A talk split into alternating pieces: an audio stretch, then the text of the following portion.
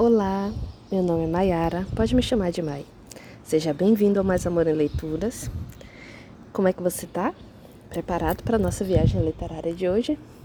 E hoje nós vamos continuar a leitura do livro da Mel Robbins que chama O Poder dos 5 Segundos. Hoje nós vamos começar a parte 2. E o primeiro subtítulo da parte 2 é A Coragem no Dia a Dia.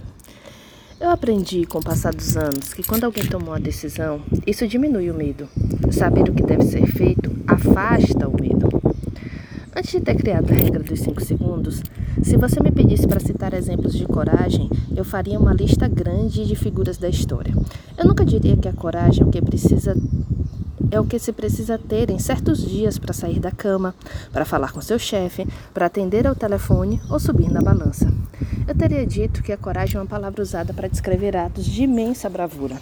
Pessoas corajosas, pela minha perspectiva, eram vencedoras do prêmio Nobel como Malala Yousafzai, Lehman Gibouvi, Dalai Lama, San Suu Kyi, Nelson Mandela e Eliel Wiesel.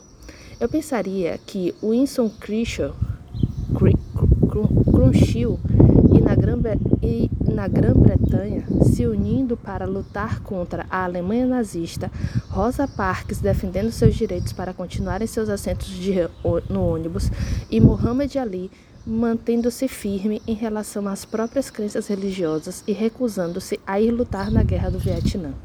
Eu me lembraria de Ellen Keller, que triunfou sobre a própria deficiência em prol dos direitos de outras pessoas, de ser Ernest Skeleton, que superou dificuldades gigantescas para resgatar a tripulação do Endurance na expedição Antártida, ou de Galileu, que desafiou a Igreja Católica pensando no progresso da ciência.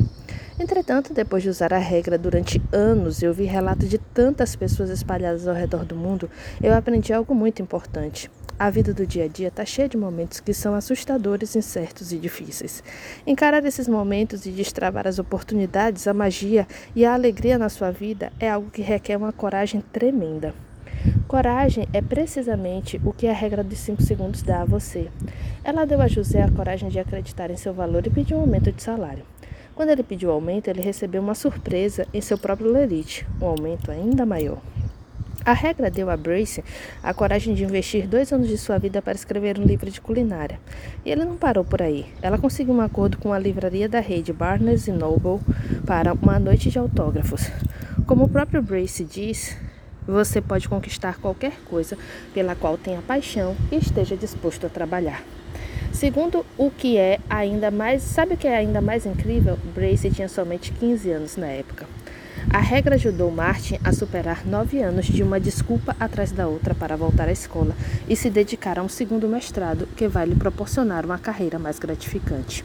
Joanita aprendeu a escutar e a confiar em sua sabedoria interior. Em vez de pensar em procurar um emprego em uma empresa que sua amiga recomendou, ela pegou o telefone e ligou na mesma hora. E sabe o que ela conseguiu? Exatamente o que ela se motivou a buscar e conseguir: o emprego dos sonhos. Aprender sobre a regra dos 5 segundos foi um ponto de virada para Gad. Depois de perceber que era possível por tudo o que aconteceria na sua vida, Gad usou a regra para mudar a sua história e abriu a sua própria empresa de realidade virtual. Atualmente, ele está criando a carreira dos seus sonhos. A vida de Krista mudou para sempre, porque o seu namorado agora encontrou uma maneira de lutar contra a sua dependência das drogas. Sempre que sente o desejo de voltar, ele usa a regra dos 5 segundos para lutar contra o vício e retreinar a mente. Ele traz a contagem regressiva 5, 4, 3, 2, 1 para ativar um novo comportamento e sua mentalidade muda. Então, consegue enfrentar o dia de forma mais tranquila. Coragem de fato era o que eu precisava para sair da cama.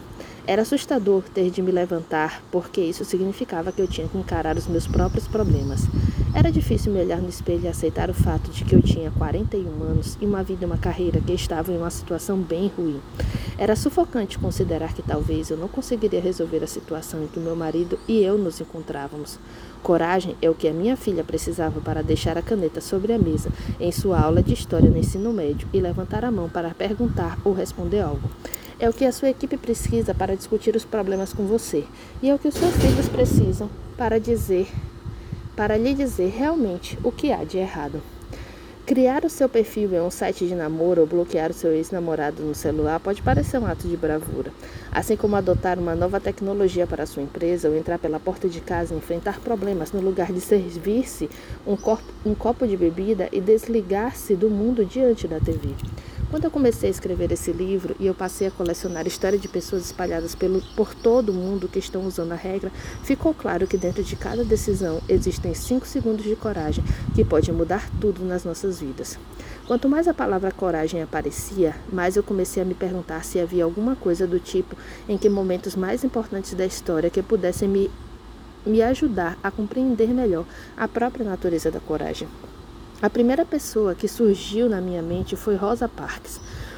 Você provavelmente conhece a história de como Rosa Parks deu início ao movimento americano pelos direitos civis dos negros nos Estados Unidos em uma noite fria de dezembro em 1905, quando recusou-se, sem qualquer alarde, a levantar de seu assento no ônibus e cedê-lo a um passageiro branco.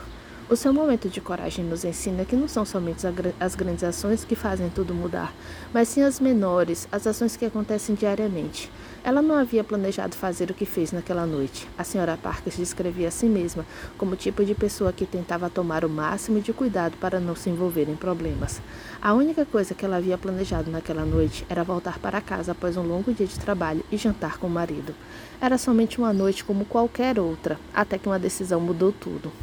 Curiosa, eu mergulhei de cabeça e pesquisei tudo o que eu podia encontrar sobre a senhora Parkes, passando pelo acervo nacional, biografias, entrevistas de rádio e artigos de jornal. E o que eu descobri é incrível. Poucas semanas depois de sua prisão, ela concedeu uma entrevista a Sidney Rogers na Pacífica Rádio e o website do Acervo Nacional disponibiliza a gravação. É desta maneira que ela descreve aquele momento histórico com as suas próprias palavras. Quando o ônibus saiu da cidade após a terceira parada, os passageiros brancos haviam enchido a parte do fundo do ônibus. Quando eu embarquei, a parte de trás estava cheia com passageiros de cor e eles estavam começando a se levantar. O assento que eu ocupei era o primeiro assento onde os passageiros negros A, que eles pegam quando nessa linha, que eles pegam quando nessa linha. O motorista anunciou que a parte do fundo do ônibus estava cheia de passageiros brancos e que dois ou três teriam que ficar em pé. Ele olhou para trás e exigiu os assentos que estavam ocupados. Os outros passageiros, com muita relutância, cederam seus assentos, mas eu me recusei a fazer o mesmo. O motorista disse que, se eu me recusasse a sair do assento, teria que chamar a polícia. E eu disse a ele: então, chame a polícia. Em seguida, o entrevistador fez a pergunta de um milhão de dólares: Qual foi o motivo que fez, você, que fez com que você decidisse ser a pessoa que, depois de todos aqueles anos das leis do Jim Crow e segregação, o que fez com que você decidisse naquele momento específico que iria ficar naquele assento? Ela respondeu de uma maneira bem simples. Eu senti que eu não estava sendo tratada da maneira certa e que eu tinha o direito de ficar com o assento que eu havia ocupado como passageira daquele ônibus. Ele a pressionou novamente com a pergunta, enfatizando que ela já havia sido maltratada durante anos e quis saber o que Rosa Parks decidiu naquele momento. E na entrevista ela ficou em silêncio por um segundo e disse: Chegou um momento em que eu percebi que eu havia sido forçada ao máximo em que aguentava ser forçada, eu suponho. O entrevistador perguntou se ela havia planejado fazer aquilo e ela disse: Não. Ela perguntou se aquilo, ele perguntou se aquilo simplesmente aconteceu. Ela concordou dizendo que, de certa forma, simplesmente aconteceu.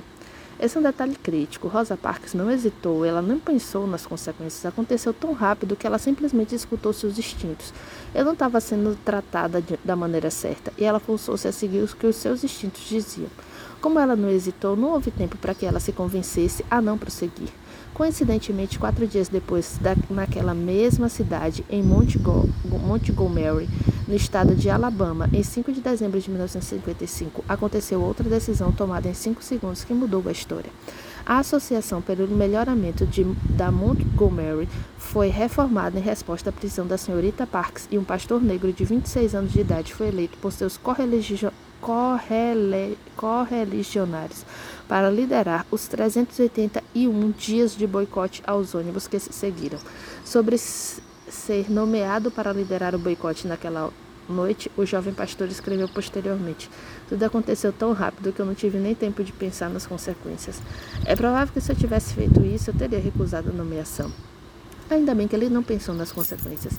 Esse jovem pastor viria a se tornar um dos maiores líderes na defesa pelos direitos civis de todos os tempos, e o seu nome era Martin Luther King Jr. Luther King foi empurrado para diante dos holofotes pelos seus correligionários. correligionários. Rosa empurrou a si mesma. Os dois sentiram o poder de um empurrão. É um momento em que os instintos, os valores e os objetivos se alinham e você se move tão rapidamente que não tem tempo nem razão válida para deter a si mesmo. O seu coração fala e você nem pensa. Você escuta o que o coração manda fazer.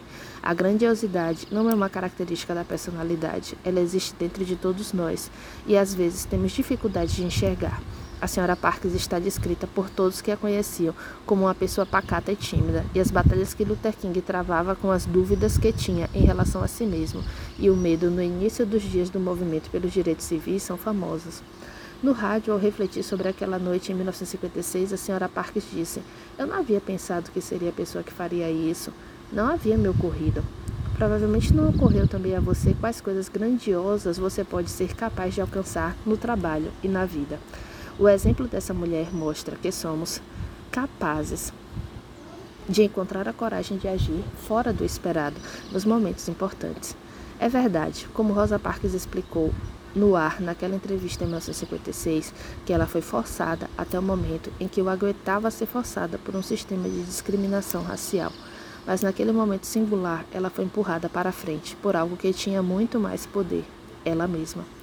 É isso que a coragem é é um empurrão. O tipo de empurrão que damos em nós mesmos, em nós mesmos quando nos levantamos, falamos diante de outras pessoas, comparecemos a eventos sociais, somos os primeiros aí, levantamos a mão para falarmos ou fazermos qualquer coisa que seja difícil, assustadora ou incerta. Não olhe para os nossos heróis na história, nos negócios, na arte, na música e presuma que de algum modo eles são diferentes de você. Isso não é verdade. A coragem é um direito inato de ser humano. Ela está dentro de cada um de nós. Você nasceu com esse direito e pode se valer dele a qualquer momento.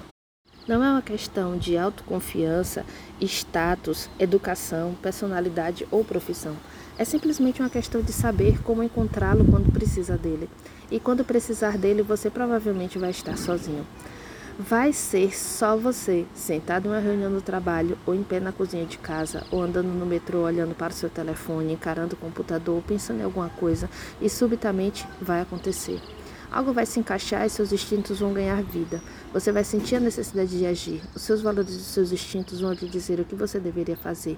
E os seus sentimentos imediatamente vão gritar: não! Esse é o momento do empurrão. Você não precisa ter todas as respostas. Você só tem que tomar uma decisão nos próximos 5 segundos. Dan estava sozinho diante do seu computador, pensando em se matricular nos cursos de verão. Ele quer conquistar o seu diploma universitário, mas aos 44 anos a ideia de começar como um calouro é totalmente aterrorizante. Coragem, o que Christine precisa enquanto está participando de uma reunião sobre marketing na cidade de Plano, no Texas. Ela tem uma ideia maravilhosa para compartilhar, mas ela pensa: será que isso vai parecer uma coisa estúpida? Tom está em um bar em Chicago. No momento que vê aquela mulher, ele não consegue desviar os, os, olhos. Ele pode voltar e dar atenção aos amigos e fingir que se importa com o jogo de futebol americano que está discutindo ou encontrar coragem para começar a andar em direção à moça. Toda a organização de vendas de uma empresa especializada em software de controle financeiro está se sentindo desanimada em Nationville.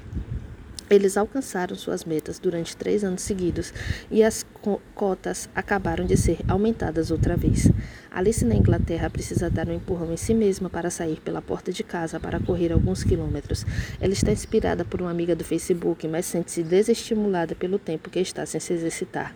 Do outro lado do mundo, Pantel não consegue parar de pensar em um amigo que tem um filho que acabou de morrer em um acidente de carro. Ele não sabe o que dizer e a ideia de perder o único filho e o deixa, o deixa em pânico. Ele diz a si mesmo: vai ser mais fácil se eu esperar alguns dias. Mas o ímpeto de pegar o telefone, ir até a casa do amigo, de fazer algo por ele persiste. Na China, Cia acaba de ser contratada por uma distribuidora de uma nova linha de produtos de cuidado com a pele. Ela conhece pelo menos uma dúzia de pessoas para quem quer ligar. Ela olha para o telefone e hesita. E se acharem que eu estou querendo empurrar esses produtos para eles? Ela pensa. Em Queensland, na Austrália, Todd sabe exatamente o que quer fazer com a, sua, com a própria vida. E não é estudar direito, ele prefere a educação física. Mas antes que Tude consiga tomar o controle sobre o próprio futuro, ele precisa encarar a decepção de seus pais. E Mark está deitado na cama em Auckland, na Nova Zelândia, onde já são dez e meia da noite. Ele se vira, olha para a esposa que está lendo um livro. Ele quer fazer amor com ela, mas presume que ela não esteja afim. Ele deseja se aproximar e beijá-la no ombro, mas teme a rejeição. Ela precisa de coragem para se aproximar dela depois de tantos meses sentindo que não é nada além de um colega de quarto. Essas histórias são reais e são somente a ponta do iceberg. Elas enfatizam a luta que existe entre o nosso desejo de mudar nossas vidas e o medo que sentimos nisso. Elas também revelam o poder que a coragem diária tem de transformar tudo. Seth Godin escreveu que uma parte diferente dos nossos cérebros é ativada quando pensamos naquilo que é possível em vez daquilo que é exigido. Eu acredito que a mesma coisa acontece quando pensamos em sermos corajosos, em vez de focarmos nos medos que nos paralisam. É a diferença entre focar na solução, no lugar do problema, e esse pequeno interruptor mental é libertador. Há algo muito poderoso no ato de estruturar a minha luta para levantar da cama, a luta de Patel para ligar para o amigo, a luta de uma organização de vendas para um abraçar uma meta mais ambiciosa e a luta de Alice para se exercitar na forma de atos de coragem no dia a dia. Afinal de contas, a coragem é somente um empurrão. Quando você dá um empurrão em si mesmo, talvez não chegue a mudar o mundo, as leis ou a dar início a um movimento de direitos civis, mas eu garanto que você vai mudar algo que é igualmente importante. Você vai mudar a si mesmo. Só existe uma única versão de si, de você, e nunca haverá outra. Esse é o seu poder. E aí, como é que tá a sua bagagem depois dessa leitura? Nós nos encontramos na nossa próxima leitura. Um grande abraço.